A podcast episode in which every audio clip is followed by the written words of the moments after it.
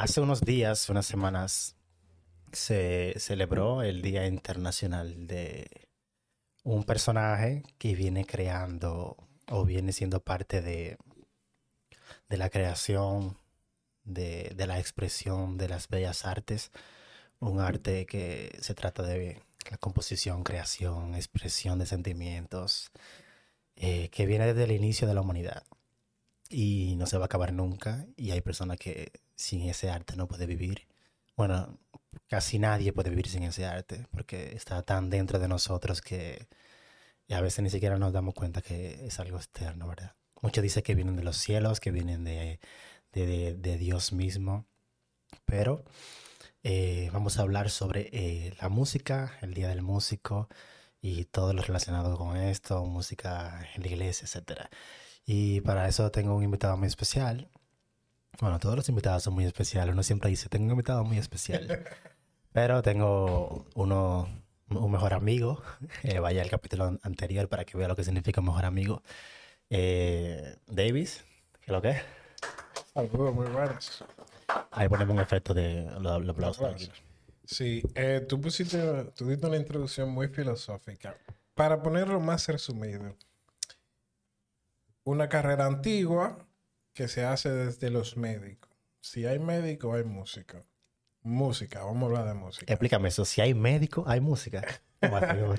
no, pero digamos que ahora, si tú vas a estudiar, tú quieres estudiar con una musiquita, ah, una sí, sí, sí, para relajarte. O sea que indirectamente todas las profesiones que existen le deben su carrera a la música. Exacto, y tan Porque música. Tan relacionada una con la otra y tú siempre oyes a alguien como que, ah, yo siempre quise estudiar música, o yo fui músico, o yo aprendí cuando chiquito a tocar flauta. Hay un dicho que se le, se le atribuye a Beethoven, pero uno nunca sabe de quién es, que dice que la arquitectura es una música de piedra y la música es una arquitectura de sonidos, como refiriéndose a, a esa relación que hay entre, entre las demás artes a la música. Y si tú estudias música, tú te das cuenta que la música es, o sea, es perfecta. Es una composición estructural que, que es cerrada, que tiene sentido, que no es lo loco. Y dirían los profesores de música que no, que es matemática. Exacto. Porque si vamos profundo, es física, en verdad, porque la música son ondas. Las ondas son es física y es la física y la matemática, por lo menos como la conocemos, son exactas. Es bueno y válido. Me gustó esa referencia que tú hiciste en cuanto a, a, a Beethoven, en las piedras. Que yo escuché algo que dice, por ejemplo, se estaba, eh, se estaba refiriendo a varios artistas y dice que un artista es muy bueno si logra reflejar digamos, una pintura en un canvas. Pero cuando un artista es capaz de proyectar o de hacer que el espacio exterior sea un canvas o que tú puedas dibujar en, el espacio o en thinner, digamos, eh, estructura 3D o algo así, tú obviamente has sobrepasado el nivel de artista. Y yo diría que la música se puede conglomerar o clasificar de ese modo, porque hay infinitos, por decirlo de manera vaga, hay infinitas cantidades de, de, de géneros musicales. Y todavía un género musical tiene infinitas variaciones que tú lo puedes hacer. Yo diría que la música es, sin lugar a duda, la mayor expresión de arte del hombre. Porque las demás bellas artes, eh, creo que está la danza, eh, el lenguaje no de las bellas artes, el teatro, creo. Bueno, casi todo lo que hacemos que tiene que ver con expresión. Bueno, la, pintura no tiene que ver tanto con la música, pero si la música no lo complementa, por lo menos la potencia o, es parte de. Sí, que por eso hay veces que en algunos, no sé si tú has ido a museos, que hay una musiquita de fondo. Siempre tienen una musiquita. los ascensores tienen un jazz de fondo. Es que los restaurantes, cuando tú vas a comer, tienen eh, música de fondo. Eh, usualmente en comida fina o comida de. y eso no es lo loco, eso es que más profundo todavía la psicología de la música. Hay música que te, eh, que te influyen en tu hacer compras, que te influyen en tu apresurarte, que te influyen en tu relajarte. la música que se usa en la comida, música más tranquila, jazz, que te relaja. Sin embargo, la música que se usa en los supermercados es una música que te pone alegre, que te pone, por ejemplo, eh, pam, paran, tan, taran, tan, taran, taran. Tú, tú te sientes bien y tú compras más No, vaina. O sea, afecta en tu psicología. Y como te decía ahorita, yo siento que la música es como el único arte que, que puede lograr que, como tú mencionaste, que otra persona tenga esa sensación de, wow, esto es arte, loco. Porque está bien, la pintura, para los amantes de la, de pintura, es bien, tú puedes decir, wow, cuánta destreza hubo. Eh, ¿qué más arte? Hay que buscarlas otra vez arte. El teatro, tú dices, wow, qué bacano. Pero con la música, loco, tú, tú, tú sientes los pelitos, loco, tú, tú te alteras, te pones, te entristeces, te hace recordar cosas, te hace sentir de una forma u otra. Y también men- mental o psicológicamente tú podrías decir que, que tú por estado mental o por estado emocional más bien, tú escuchas un género de música. Si tú quieres alegrarte, tú, tú quieres escuchar cierto tipo de música, si tú quieres bailar o, o como la mayoría quizá lo usamos, si tú quieres hacer los quehaceres del hogar o lo que le llamamos oficio, tú también pones una música alegre porque tú quieres animarte para terminar rápido. O Anoche estuve conversando. Ese piso no se seca si, Sí, si no ponen esa canción. O no, no, por ejemplo, o, o si por ejemplo viene mi hermana y pone a Ana Gabriel o a Gloria Trevi y se entró al baño, yo sé que ella se va a lavar la cabeza. Como que, y, y, o sea, inconscientemente tú relacionas cierto tipo de música con cierto tipo de Y actividades. hay que ver qué efecto físico, porque no es solamente algo de, de crear hábitos, de que, cuando tú pones esa música uno hace algo, sino qué efecto físico hace la música en el cerebro. Porque, por ejemplo, se ha de- determinado que las personas que escuchan rock y escuchan música metal, así, son personas más violentas, más agresivas. Entonces, eh, y si tú escuchas el rock y el metal, tú sientes eh, un beat que va rápido, eh, hay instrumentos, el distortion es muy importante, incluso en la voz o en la guitarra. Sí, dependiendo del tipo. Se, está bien, dependiendo del tipo, pero es el, es el estilo que predomina, algo estrionante, no es algo que tranquilo, no es algo que te va a relajar. Pero, Sin embargo, las personas más calmadas escuchan música balada, escuchan jazz, escuchan algo tranquilo. Sí, pero mm, también podría, o se puede, digamos, se puede agrupar como que tú usas la música como un método de desahogo también. Porque quizá tú quieres ser violento, pero tú no puedes ser violento. Entonces, al tú escuchar música de ese tipo, tú sientes que tú estás como descargando esa mala energía, como que tratando de aliviar todo eso pique. Sí, que, y la, la música socialmente siempre ha sido un desahogo. Mira, por Ah, ejemplo, la creación de- del, del blues. El blues viene cuando los esclavos eh, te- tenían que desahogarse de toda esa marginación, esclavos, los negros, toman cosas del jazz y son gente que, que tú sientes en la música la tristeza, tú, tú sientes esos tonos como menores, esa, ese, es- esa, esa como rapidez también, que intenta como limpiar todo lo que sufrieron durante el día y se acuestan en la noche y tocan una música así. Para ponerlo en chima dominicano, mira el merengue cómo viene de críticas sociales, viene con un segundo sentido. fábula, de lo que se, de La lo que se habla bachata, la gente. La bachata viene como un desahogo de que esta, esta bendita mujer me dejó por un tigre que le daba lo que yo no le daba. Y tú, cuando tú escuchas eso, tú quizás no lo manifiestes físicamente, como golpeando a alguien o haciendo algo, pero tú escuchas esa música y Y tú te dejas, y sirve tú drenas obviamente esas como cosas. desahogo. Sí, y por ejemplo, hay una frase que yo la digo relajando, pero en cuanto a letra y al sentimiento, hay algunas canciones que yo digo, ah, no, es una bachata. Si, por ejemplo, se puede mencionar nombre del Sí, sí, sí. Bueno, sí, estamos hablando de música. Por ejemplo, hay algunas canciones de, de Adele que yo digo como que, oye, es una bachata. Tú la metes en bachata de él. Porque, y no necesariamente por meter en bachata, nada más por la letra. Tú dices, oye, pero con esa letra tú es una bachata. Never mind, I don't someone. Y no solamente ella, también Ed Sheeran tiene muchas canciones así. O, ah, bueno, si Yo siempre me preguntaba qué fue lo que le hicieron a Adele, porque Adele ha sufrido muy loco. Sí, sí, En la última fue que ella hizo algo que, que fue en Hello, que ahí sí ella, la mala, por decirlo así. Pero conchale, Adele ha sufrido en esta vida. Sí, como One que, and Only, eh, Lovely Son, eh, Like You, the Set. Fire to- loco, el que no loco de la canción. Sí, que hay que...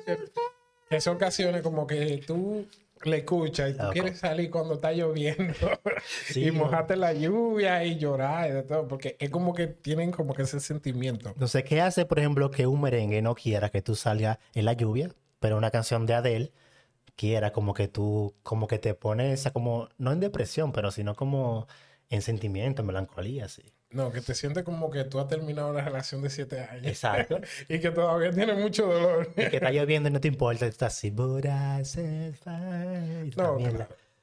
Pero un merengue no, no, no te hace eso. Un jazz eh, instrumental no te hace eso. No. Un- que si una canción de, de Frank Sinatra, quizá no, o quizá sí, dependiendo, pero Sí, sé también tiene diferente, no. tiene diferente efecto en una persona de la otra, porque así como hay una infinidad de géneros, una infinidad de reacciones, eh, quizá tú y yo podemos escuchar una misma canción y no nos va a provocar lo mismo.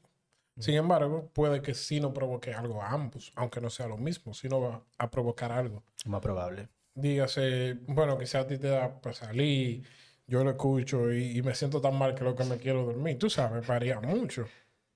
Pero eso, eh, eso es lo, al menos lo rico que tiene, o digamos, eh, rico, abundante, digamos, lo colorido de la música en sí.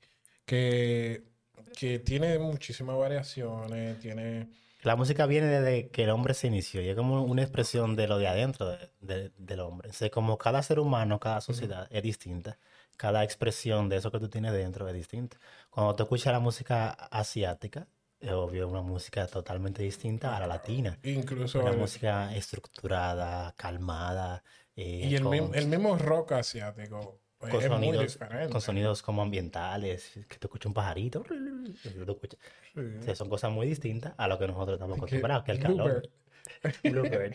Aquí estamos acostumbrados a un calor, a moverse, a la playa. Exacto. Y por ejemplo, también ellos suelen eh, referirse y enfocar a, al otoño, cuando es otoño, cuando caen las hojas de, de- aquí. la- las hojas de Sakura. Nosotros no Oye, sabemos lo que otoño. Las hojas de Sakura. O sea, la flor de Sakura. Ajá, sí, pero nosotros no, no- no conocemos nada de eso. Sin embargo, nosotros sí podemos sentir el sentimiento de la canción. Y incluso hay canciones que nosotros oímos que tú te imaginas como que tú estás en Japón y que tú tienes tu kimono puesto, porque ellos tratan de como que... Como.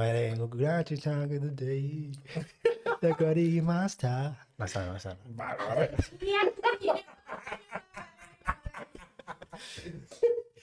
Así, ¿no? No lo menciono ahorita, pero las otras bellas artes era la arquitectura, la escultura, la pintura, la música, la literatura, la danza y el cine. Mira, cine, danza y Teatro. tiene Tú que ver con música. teatro, ¿no? Son como descendientes de la, de la música. No, es que sin la música Ya la tú no hacer. arquitectura, la, es- la escultura, tú ves, la, la pintura se va muy poco, pero...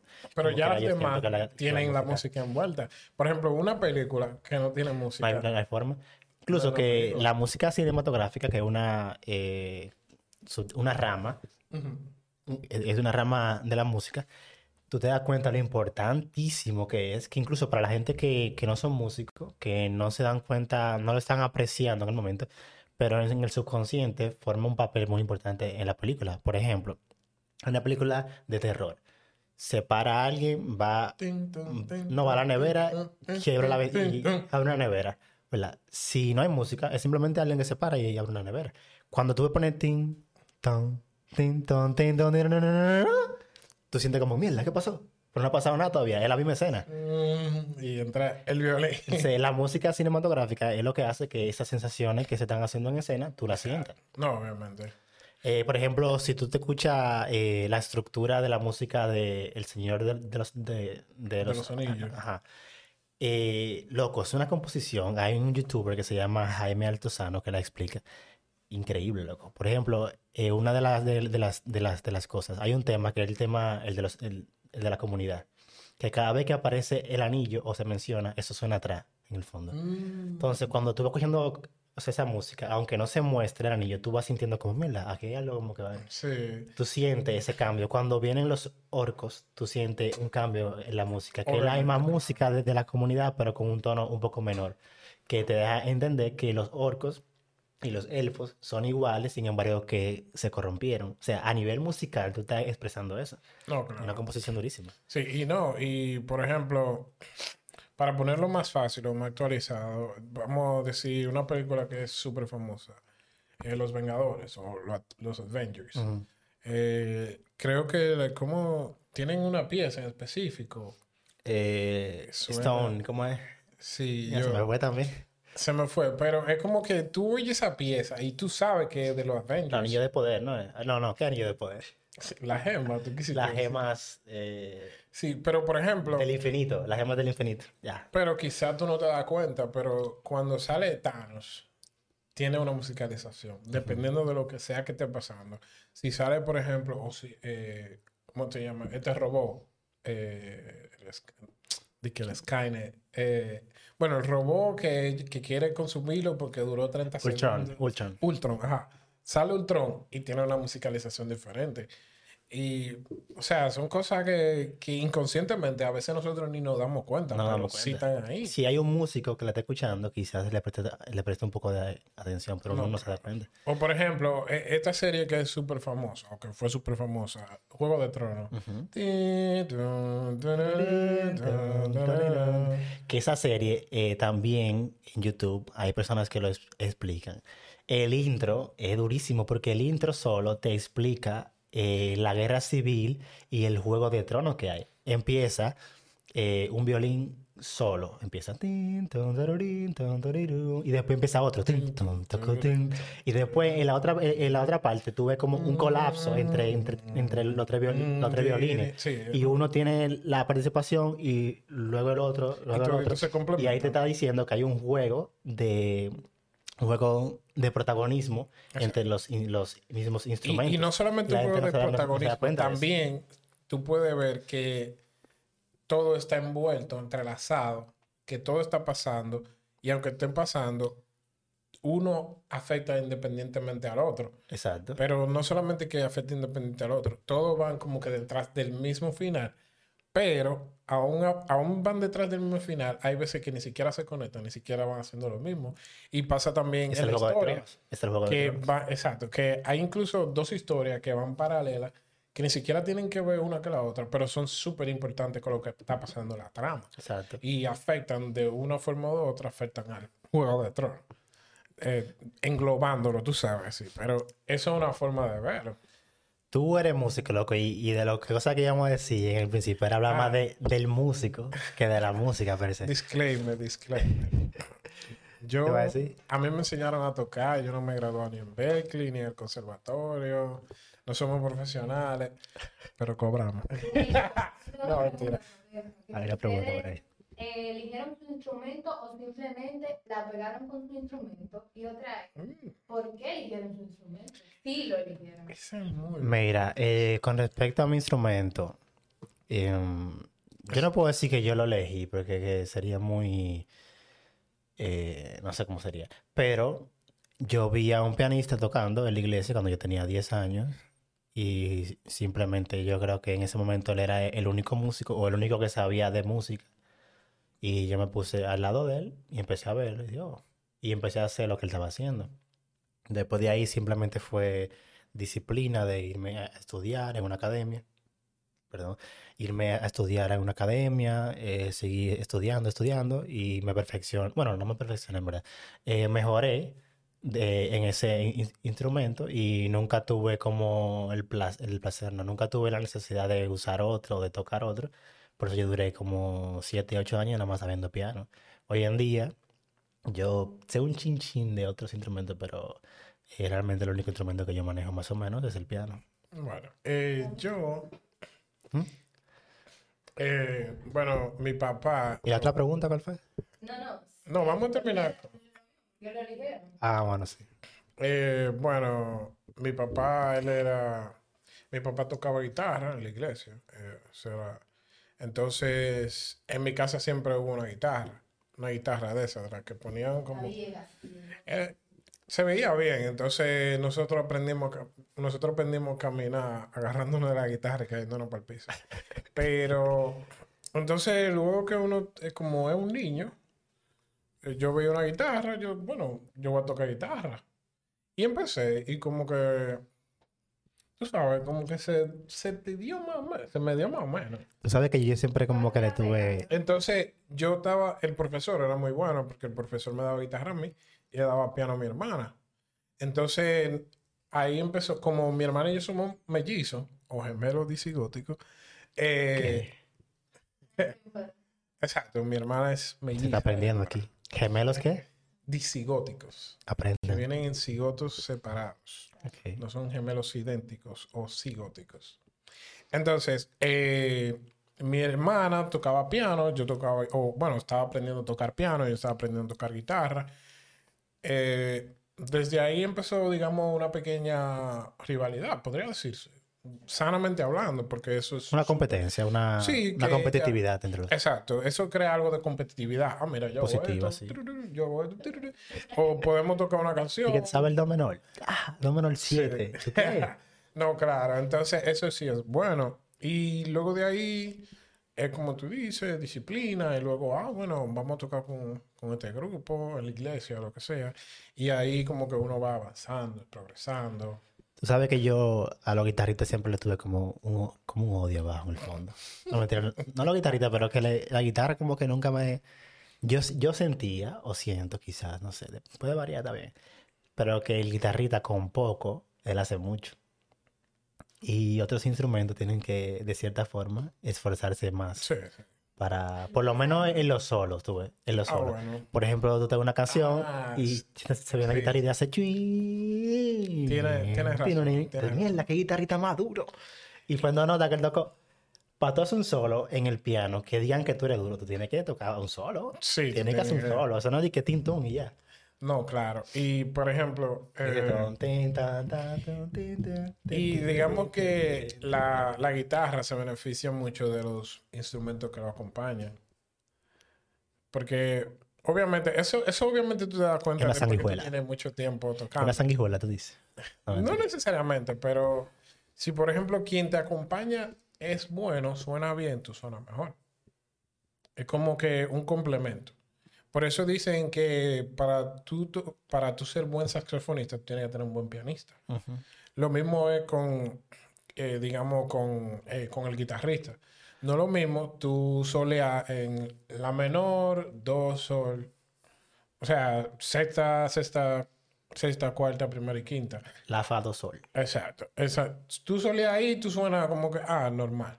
Pero Aunque- si yo te hago la, después Pero re menor 7 con la Exacto. Pero si tú entonces empiezas a agregarme tonos séptimo y variaciones, inversiones, suena, incluso yo puedo hacer el mismo feel y el mismo solo y se oye mejor. Sí. No sé si tú me entiendes. Pero eso pasa más con la guitarra eléctrica, porque No necesariamente. desde antes la guitarra acústica siempre ha sido un poco independiente, o sea, no es como que depende tanto de otros Sí, instrumentos. claro. Incluso tuve conciertos que es solo de guitarra, la guitarra acústica sola, metiendo mano. Ah, sí. guitarra clásica, guitarra clásica, tomatito, tomatito, eh, tomatito. Sí, tomatito. O Los sea, conciertos dígase- aquí, Ah, bueno, en eh, República Dominicana, también guitarra clásica, eh, el, este estilo español, um, flamenco. el flamenco. Ajá, que son duros ellos. Ellos tocan eh, ritmo, perdón, la percusión en la guitarra y la Percusión, armonía. melodía. La y trum- percusión, melodía. Exacto, eso es súper. Pero yo digo que ese estilo es casi como, como un renglón aparte. Es como el que toca flamenco, toca flamenco. Es lo mismo que pasa con el que toca bachata. Que toca bachata, Es toca bachata. Y se tiran entre ellos. Está aburrido de que flamenco y se disparate. Exacto. Pero, Aquí que está el flow. Pero si tú, por ejemplo, eh, si tú eres guitarrista pop, con un poco de esfuerzo, tú puedes tocar tanto flamenco como bachata. Sí, pero mira lo que te digo, de que la guitarra yo siento que con poco hace mucho. Y de que cuando tú escuchas los solos, los de bachata, son facilísimos. Pero que suenan que te dicen, mierda, qué duro. Mm, Por Yo ejemplo, no diría que son tan fáciles. Como, como tú ven a... Eh, dime un intro de bachata. Eh, Ese que tú estabas haciendo. Eso es facilísimo de hacer. Y el que lo escucha dice, mierda, qué heavy suena. Dulce. Son dos notas que está haciendo. No me marengue, Sí, son dos bueno, notas. eh, El que no sabe de música está bien, yo se lo chanceo. Pero el que sabe de música sabe que son dos notas que están haciéndole así. tiqui, tiqui, tiqui, Y la gente está, Ah, qué tú el guitarrita. en el piano, no es lo mismo. Por eso te estoy diciendo que tú para y aunque aunque lo haga en el piano, no suena de que, que, ah, más o menos, ¿eh? porque como el piano son cuerdas eh, martilladas, Exacto. tú martillas la cuerda, no la frotas, el sonido es distinto. No, obviamente. Y también la vibra y la guitarra, por ser cuerdas, digamos, estiradas o vibradas, Ah, tú sí, puedes frotadas. tener mucha variedad. Incluso que mientras más clases tú vas cogiendo y tú aprendes inversiones, armónicos, tú te das cuenta que tú le puedes, tú puedes hacer una inversión. En el piano las inversiones son todas iguales, en la guitarra no. No suena igual, ¿no? Pero son las mismas inversiones, Inculto. pero no suenan iguales. No suena igual porque la base es otra. Por ejemplo, Sí. do, mi, sol, mi, sol, do, ahora el mi, el que, el que está abajo. No, claro, pero básicamente si tú la presionas todo al mismo tiempo, Es un color distinto, sí.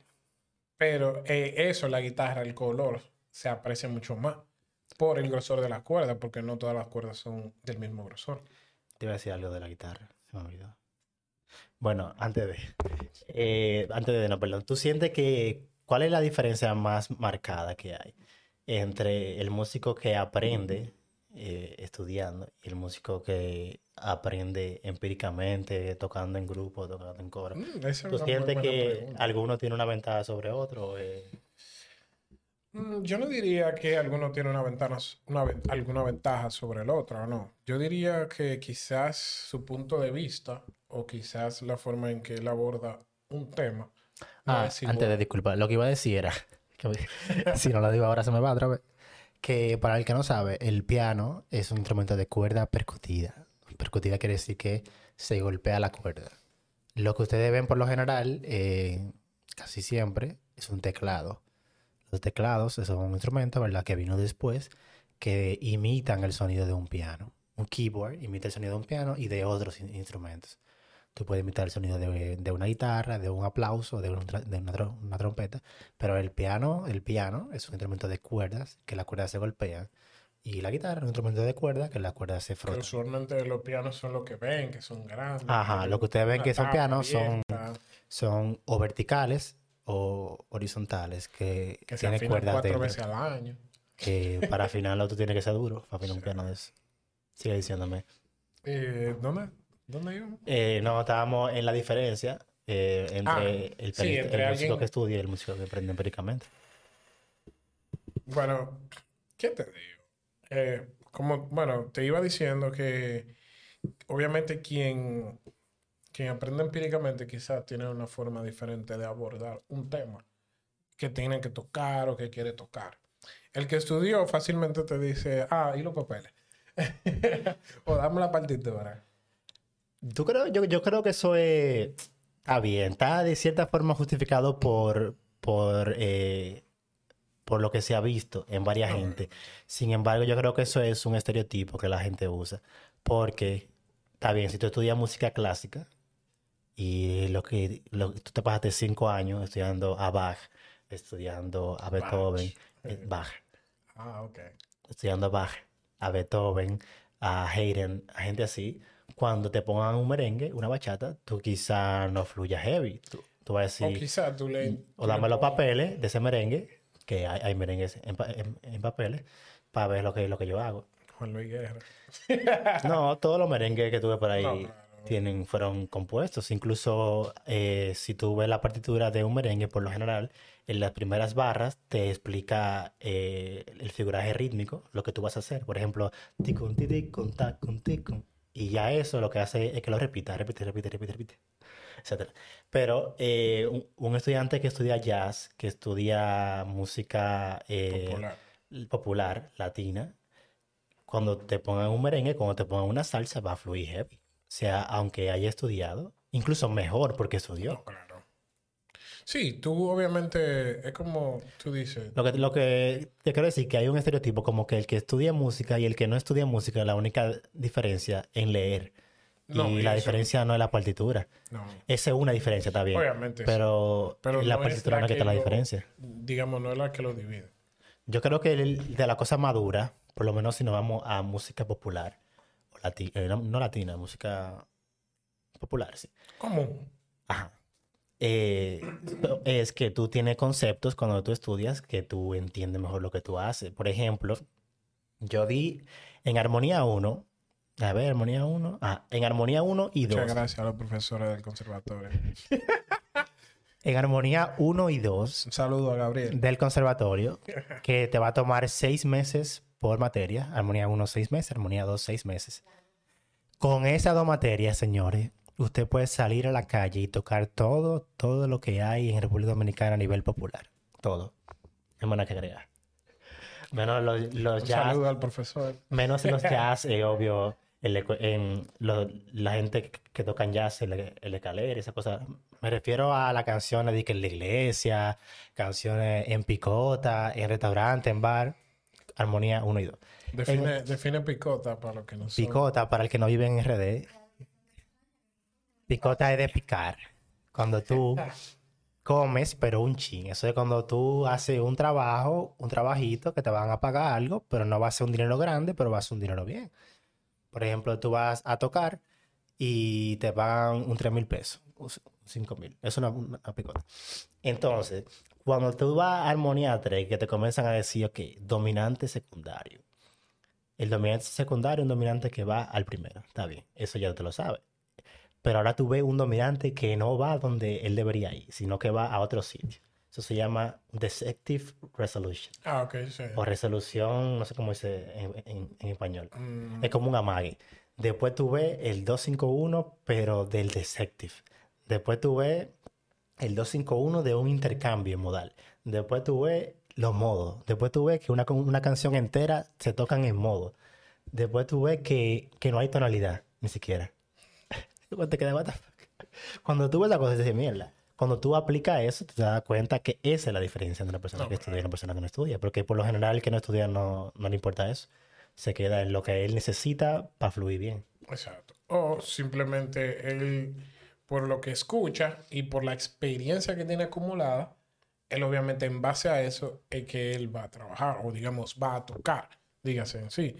Porque si tú, vamos, que está muy común, los músicos worship, músicos de iglesia, tú obviamente sabes que, Con un la, fa menor 7. y que la mayoría de las alabanzas están en re. Oye, pero Y que los puentes comiencen en si menor. O sea, tú sabes, es fácil, es fácil tú encontrar las resoluciones y ese tipo de cosas. Y es más fácil y tú estás acostumbrado al flow y como la, la mayoría de las canciones populares o que están más en boga eh, siguen el mismo círculo porque también hay algo súper que tiene la música que al igual que la historia, la música se repite. puede ser. O sea, en estilo, en, en, digamos, musicalización, se repite. O te suena parecido. Por eso que tú ves eh, o sientes que dices de que, óyeme, pero esta canción se me parece a esta otra. Cuando salió el, el ciclo Barak, Ah, sí. se hizo el rela. Los músicos que, por lo menos los que estudian, le cogieron como un odio a los güeyes. Y, y obviamente, Tú eras dos gente, dos tipos de música había en ese tiempo. O con Team Barak o Team no Barak. Yo era el Team no Barak, obvio. Porque yo me quillo en el sentido de que tú sientes que todo lo que tú estudiaste, tú no lo puedes usar. Y tú sientes como que ahora el pianista lo que es un tecladista que pone efectos y que tú eres maduro mientras mejor sea el efecto y que simplemente son cuatro acordes que tú vas a tocar y, Y el pad de fondo. Ahora el pianista duro es el que tiene un piano que puede poner ocho, ocho capas al, al- al mismo tiempo. Tú le das a la escena 1, tú tocas, cuando te va el coro le das a la escena 2, le cambias, ya es el flow. no, claro, sí. Ya eso de que, sí, entonces tú tienes, Pero- literalmente, yo puedo hacer un video y demostrarle que tú puedes tocar 20 canciones con los mismos cuatro acordes. Como. Sí, y no, y por ejemplo, hasta haciendo musicalización, o digamos, haciendo música de ambiente, tú en ese, en ese compás, la, eh, digamos, sexta, cuarta, sexta, cuarta, primera y quinta. Ajá, se acuerda primero. Ahí tú puedes hacer, eh, por comenzar a mencionar nombres. Eh, La Tierra Canta, tú puedes hacer Creo en Ti, de Julio Merga. Hay poder. Puede hacer Hay Poder, puede también hacer... Y la puede hacer todita en el mismo tono. Eh, esta de, de Ingrid Rosario. eh, Soy amante de tu ajá, amante de tu presencia. Que no está en ese tono, pero se puede hacer ahí To también. break every chain. Ah, exacto. Pero, muchísimas, esa- pero cuando tú mencionaste eso del ciclo Barack, no eso no vino de Barack. Sí, pero. ¿Quién trajo eso? mucho Fue. Hilson. Sí, no, porque es que Hilson metía canciones duras. Obviamente. Pero al menos en cuanto a adoraciones o canciones lentas. Sí, Hilson era que lo tenía. Porque Hilson tenía un bajo heavy, loco. No, uff, en verdad lo Esa bajos. bajita de Hilson. Y el bajo y la batería eran duros. El No. piano nunca ha sido muy dominante en Hilson, Aunque las canciones que ellos tienen con piano son pero el bajo y la batería, loco, eran una Pero sí, porque los compositores de Hilson hay que, hay que darse. Entonces hoy tú no ves ese tipo de canciones. Hoy tú no ves ese tipo de composiciones, ¿verdad? Sí, porque como te digo, como la música se repite, hay que, digamos, o componer en base a lo que ha tenido éxito o en base a lo que la gente más le gusta o más disfruta. Para defender a la gente que son, son Team Barack. Y digo Barack no para culpa de Barack, sino al, al estilo a la de... iglesia de Barack. Dios lo bendiga. eh. sino el estilo de, de mantenerlo, de keep it simple. Eh, lo que dicen es, o lo que me han expresado, es que enfocar esa música, ¿verdad?, en adoración. O sea, enfocar que lo que se está tocando sea para adorar a Dios. O sea, para que le dé espacio a las voces. Que obvio, mientras menos se mueven los instrumentos, más espacio tienen las voces para moverse. Eh, más se mueven las voces, ¿verdad? Para que el- la iglesia entienda la letra rápido, un coro simple, que se pueda cantar entre todos y ministrar. No está enfocado en tu, ta- por ejemplo, eh, ¿cómo es la canción de Gloria, Reino y Poder? ¿Cómo es? Exacto, Cuando tú escuchas eso, tú quieres escuchar a los músicos. No es que tú quieres como cantar tanto, tú quieres escuchar, ay, mira ese pianista, tan, tan, Que eso pasa mucho porque, por ejemplo, a ti se te hace más fácil acordarte la letra de una canción de Barack que acordarte de una letra de una canción que es muy rítmica. Sí, porque tú estás pensando en, en disfrutar al músico y a la música. Y también en estas canciones como tú quieres músicos, tú cantar.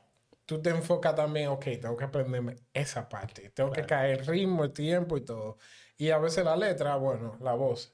Pero como en las otras canciones, eh, tú estás tocando, digamos, algo más despacio, estás haciendo mucho menos cosas. Realmente sí. La música pasa en un, un background. Como que la, la música es importante, pero es lo que sostiene Es, a la es letra. complemento. Ajá, es lo que está sosteniendo. En estilos anteriores, la música era parte de la dinámica. Subía, bajaba, subía, bajaba. Que, bien o mal, bueno, para la adoración no está mal, está bien, pero como músico eso es lo que guía. Porque Claro. ya tú sientes que, o sea, que no hay que ensayar, que hay que hablar sobre los ensayos. Pero ese es uno de los motivos por los cuales la gente no le gusta ensayar. Porque tú dices, ah, esa canción es fácil. Son cuatro acordes. Así Y tú que vamos, vamos a darle una vuelta rápida. Que Va a dar una vuelta. Ese término, vuelta rápida, gente, ha destruido ministerios de adoración. Ha destruido coros, no, no. bandas. Eh, Vamos a dar una vuelta rápida. que se una vez. Depende, depende, porque en verdad es súper bueno, porque tú estás ejercitando, estás estirando los dedos, estás también estirando las cuerdas vocales y no te estás desgastando, porque obviamente los ensayos, no sé si los ensayos tuyos son los domingos antes del culto, pero usualmente son un día de la semana, Ajá. después que uno viene de trabajar, que Los viernes, por ejemplo. un viernes, por ejemplo, yo ensayo los miércoles, también tenemos culto jueves. No es lo mismo tú cantar un, un viernes en la noche o un miércoles en la noche que cantar un domingo en la mañana, que tú vienes. En la mañana tienes un lío, loco. Sí, obviamente, Cantar en la mañana un lío. pero por ejemplo, tú y yo, que bueno, tú que no trabajas hablando, pero una gente que diga se trabaja en un call center Ah, sí, o que trabaja dando clases o que es maestro de ceremonia y que después le toca a las 7 de la noche o a las 7 y media cantar un culto, no es lo mismo cantar después que tú has hecho una jornada laboral de 8 horas hablando, a tú cantar ya en la mañana, después que tú simplemente te levantaste, desayunaste, calentaste la voz y tú vas a cantar, no es lo mismo. No, no, exacto. Pero, eh, o sea, es, es válido el punto. Y es válido lo de la vuelta corta también. Aunque hay canciones que no se pueden hacer una vuelta corta. o- Pero, por ejemplo, ¿tú crees que tú y yo no, no, no vamos de que a juntar en el residencial Santo Domingo un viernes a la noche para ensayar de que un- cinco canciones de Barack? Es un lío, loco. Uno dice, la baraja esa, la hacemos el mismo día. No si son canciones de Que no quede mal, ves, pues puede ser que no quede mal. Eh, la tierra canta. Pero como que tú no te motivas, esa ya es lo que yo digo. Allí quiero estar. Cantaremos de tu amor. Y. ¿Cómo se llama? Háblame. Aunque esa no tiene cuatro tonos. Esa ya tiene como cinco. Ya tiene cinco, ¿verdad? No, o, o, por ejemplo, eh, esta rápida que, que tiene un rap. eh, aquí la generación que tiene de miedo de buscar a Dios. A danzar. Espíritu Santo también, que se pegó mucho. o Espíritu Santo. No, esa no. Ven, ven. Espíritu Ven, esa misma. Se pegó pila esa canción, Sí, esa canción se pegó muchísimo. Y la tira canta, le den en la madre también. Ahora, por ejemplo, tienen Sí Amén, que no parece ni Barack, parece una canción de Maverick City. Yo no sé qué es Maverick City. Ah, ¿Tú no escuchas Maverick City? No. De tarea, un saludo a los hermanos. Gracias, mi padre. En los ensayos, loco. Eh, porque siempre hay un lío con los ensayos, principalmente Los bateristas. con el, con el baterista. Iba a decir baterista. Caballero, baterista. El ensayo es a las 6. ¿verdad? Llega a las 5, 5 y media y afine su batería. Porque si tú te das cuenta, los demás instrumentos, la guitarra, el piano, el saxofón, el violín, todo el mundo puede afinar tranquilo. Desde un sitio, no, tú te tienes que. pa, pa, tucu, tucu, tucu. Nadie puede hacer nada si tú afinas, nadie puede hacer nada. Llegue a las 5 y afine. O, mira lo que te hace, porque no se puede así. Él, él está hablando, obviamente, por sus propias experiencias. Todos los bateristas son así. Eso no es en, en- en- iglesia, en, en conservatorio, en todo. Llegue temprano. O llegan tarde. y-. No hay forma en medio de los ensayos de que un baterista. ¡pa! O, de que, o, por ejemplo, no.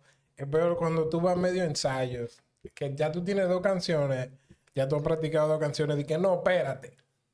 Y todo el mundo tiene que pararse porque él quiere afinar. Y eso, que lo de la iglesia, por lo general, no afinan mucho, pero lo del conservatorio, que ellos afinan el ton en mi bemol.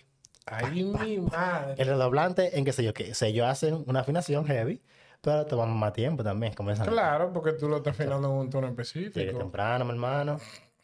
Y resuelva eso. Ay, Dios. Algo también súper... eh, No, pero para seguir con los ensayos, otra cosa. Eh, Cuando uno manda una canción, y no le estudié. ni le escuchan. Que tú te das cuenta cuando, empezan a- cuando empezamos a tocar, que me pasa también, que empezamos a tocar y decimos, y no era el coro que iba, no era el coro que iba ahí. Se repetía la, la estrofa dos veces. ah, pero nos dedicamos a escucharla ahora, vamos a escucharla, ¿ves? Y la ponen en el ensayo, la canción. O sea, tú vas al ensayo a escuchar la canción y aprendértela. O sea, se pelea pile tiempo, loco. Sí, o sea, y hay veces que son canciones fáciles. Canciones... No, Yo te voy a ser sincero, yo a los ensayos es muy raro que yo practique antes. Porque, por lo que te dije ahorita. Obviamente, Son no, canciones que yo le escucho ahí. Pa, eh, pa. Ok, ya. Y, no, y yo, por ejemplo, yo la escucho par de veces y después yo busco fu, canción tal, acorde. Tan, tan, tan, la voy escuchando ya. Exacto. O sea, dependiendo de la, de la experiencia que tú vayas des- desarrollando, ya llega un punto que tú no tienes que practicar mucho una canción. para Pero si, por ejemplo, eh, venció de Marco Swift, de Marco Swift, Sí. eh, que, que tú tienes el corte, que hace, ¿cómo que hace el corte? Y el corte hace... eh, Eh, tan, tan, ¿Cuál? ¿El de la I? tan, tan, tan. Ah, el, el después del, después del puente. Ajá, que son unos cortes. Taran, taran, así que hace, perdón. Bueno, sí. Son unos, un- unos cortes que tú tienes que por lo menos dedicarle 5 minutos, 10 minutos, 15, todo depende de, de tu habilidad. Que tú no puedes ir de cero loco, pero con canciones donde nada más son acordes que tú estás pisando a cuatro tiempos, por más acordes que sean, tú dices, ah, no sé. Sí.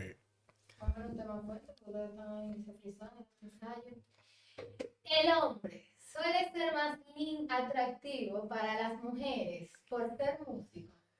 ¿Qué te crees? Tú sabes que en, cuando yo empecé a tocar, yo tenía Yo 10 pensaba que no. cuando yo tenía como 10 años por ahí, 11, los músicos en la iglesia o donde sea daban la para, loco. O sea, cuando decía, ahí viene el pianista, ni por tu nombre, era el pianista, el guitarrista, el cantante, uy, el cantante. Sibe, amado. Porque desde siempre la gente tiene como ese deseo de, de estar con alguien que da la cara, como que, que, que es famoso, que es un artista. Entonces, en, ese, en, en esos tiempos, más que ahora, los músicos eran artistas. O sea, se veían como con ese flow de, de- de un artista.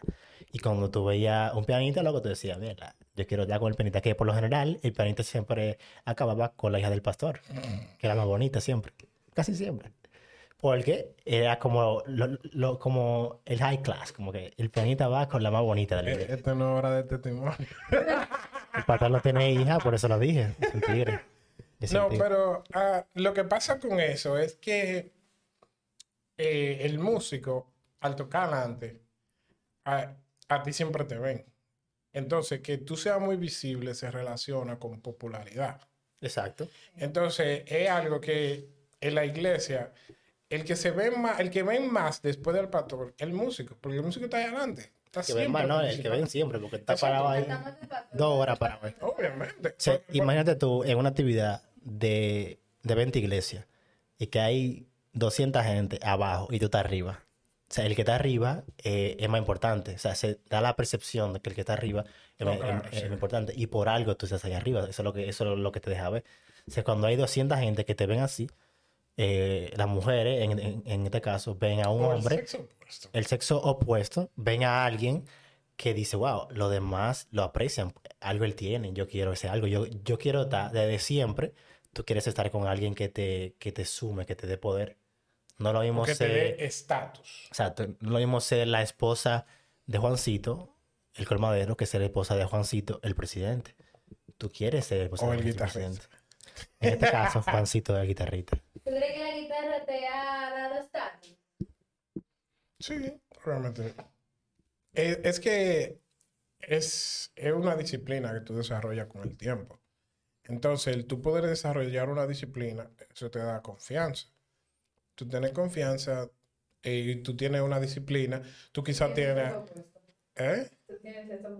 No necesariamente, Tú pero... sabes lo que tú llegas en un culto, o sea, con tu guitarra así, que tú entras En cámara lenta.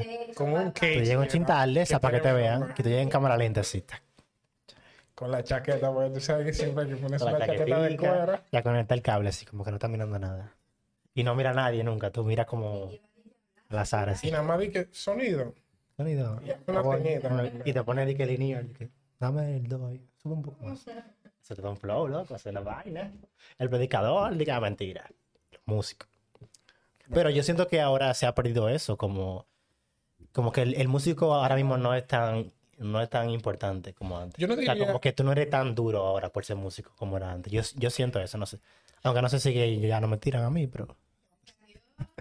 Ah, pero sí. Confirmen los músicos, a ver si todavía sigue igual o te sientes que antes era más que, más que ahora. Bueno, yo no sé. ahí. No, no, no de eso, no de eso. No, no voy a responder. Eh, pero quizá yo no, no, no diría el caso como que se le ha bajado importancia, sino que quizás se ha entendido un poco más el rol, por decirlo de... Porque aunque más como humano, ¿no? mal. Se ha normalizado, tú dices. quizás se ha normalizado, pero eso también le, le suma, le, digo, le resta. Le resta. Porque, ah, no, ah, no, es el músico. Sí, yo, entiendo, yo entiendo que eso es lo que está pasando, que no que sea cualquierizado. Se le ha Yo diría cualquierizado, pero sea como que hay más personas ya que son músicos. Y es normal, la oferta y demanda. Cuando hay más oferta, obvio que La- el precio Exacto, baja. Entonces, cuando hay más gente que son músicos, ya la importancia de tú ser músico baja. Cuando antes eran 10 músicos, tú eras uno de, de- de esos De 10. los Ahora hay 500 músicos, tú eres un músico más. Hay iglesias mismo que tienen 5 bateristas, 5 pianistas. dos- Dime tú. O sea, ya un pianista, tú eres el pianista, no, tú eres un pianista. uno, de- uno de los Y pianistas. tú tocas el martes. O sea, ya no es, no es igual. Que tú tocabas martes, sábado, domingo. Porque el que toca domingo es más duro que el que toca el martes. Bueno, pero eh, antes eran menos. O sea, tú, cuando tú eras el pianista de la iglesia tal, que eran cinco pianistas en Manuel Carrizo, tú decías, hey, ese tipo es el pianista, es duro. Ahora son 20 mil pianistas que toditos hacen lo mismo. Entonces, Toditos hacen canciones de baladas. toditos hacen baraca, es el tema. Ya cuando te, Lo el que te amamos, caiga mejor. Baraque. Es como te Baraga, yo lo escucho mucho, sus canciones me Vamos a gustan. los conciertos, lo apoyamos. Vamos a los conciertos, lo apoyamos. Fuimos a- al concierto de al del Olímpico, Eh, estaba full eso. Nos pueden tirar para sponsoring y todo. Sí. y lo de Baraga bien, la, la adoración. No, son muy buenas, en verdad. Es de la música que estamos hablando, no de la adoración. Para, para finalizar, para finalizar, ¿cuál es tu género musical que a ustedes más les guste tocar? Mm. Si tú sabes que esa pregunta se puede tomar de varias formas, porque hay un género que a ti te gusta escuchar y un género que a ti te gusta tocar. Sí. Que les guste tocar. Yo creo que música latina. La música latina es heavy para tu tocar. Pero En el piano. En el piano yo siento que la música latina es bien para tocar. Cuando digo música latina, Me refiero a elegir uno, bachata, sal, merengue. música latina, salsa, merengue, Tropical. mambo, ¿eh? No, es, es que es un conglomerado. de los- de las música Eh, deja que los músicos hablen. Disculpe. No mentira. Música latina, ignorante. Sí, puede ser, porque el jazz es heavy también fluye en jazz. Sí, sí. Pero como que la música latina, cuando hay mucha gente, cuando tú tienes una tambora, eh, saxofones, qué sé yo, que tú te sientes como que, que tú puedes hacer mu- muchas cosas. No, claro. A Entiendo mí, que- eh, tocar, música que me gusta tocar. Mm, no, no. Para que eh, es cómodo tocar, es cómodo. Eh, yo diría, qué sé yo. ¿Tú has tenido un solo que se te haya dificultado mucho? Mm, bueno, lo de Marco Suiz. Cuando, tú sabes cuando Marco Suiz tiró el 25. con el martillo. Pero, no, el de, el de Poderoso. Ese solo yo lo tan. muchísimo.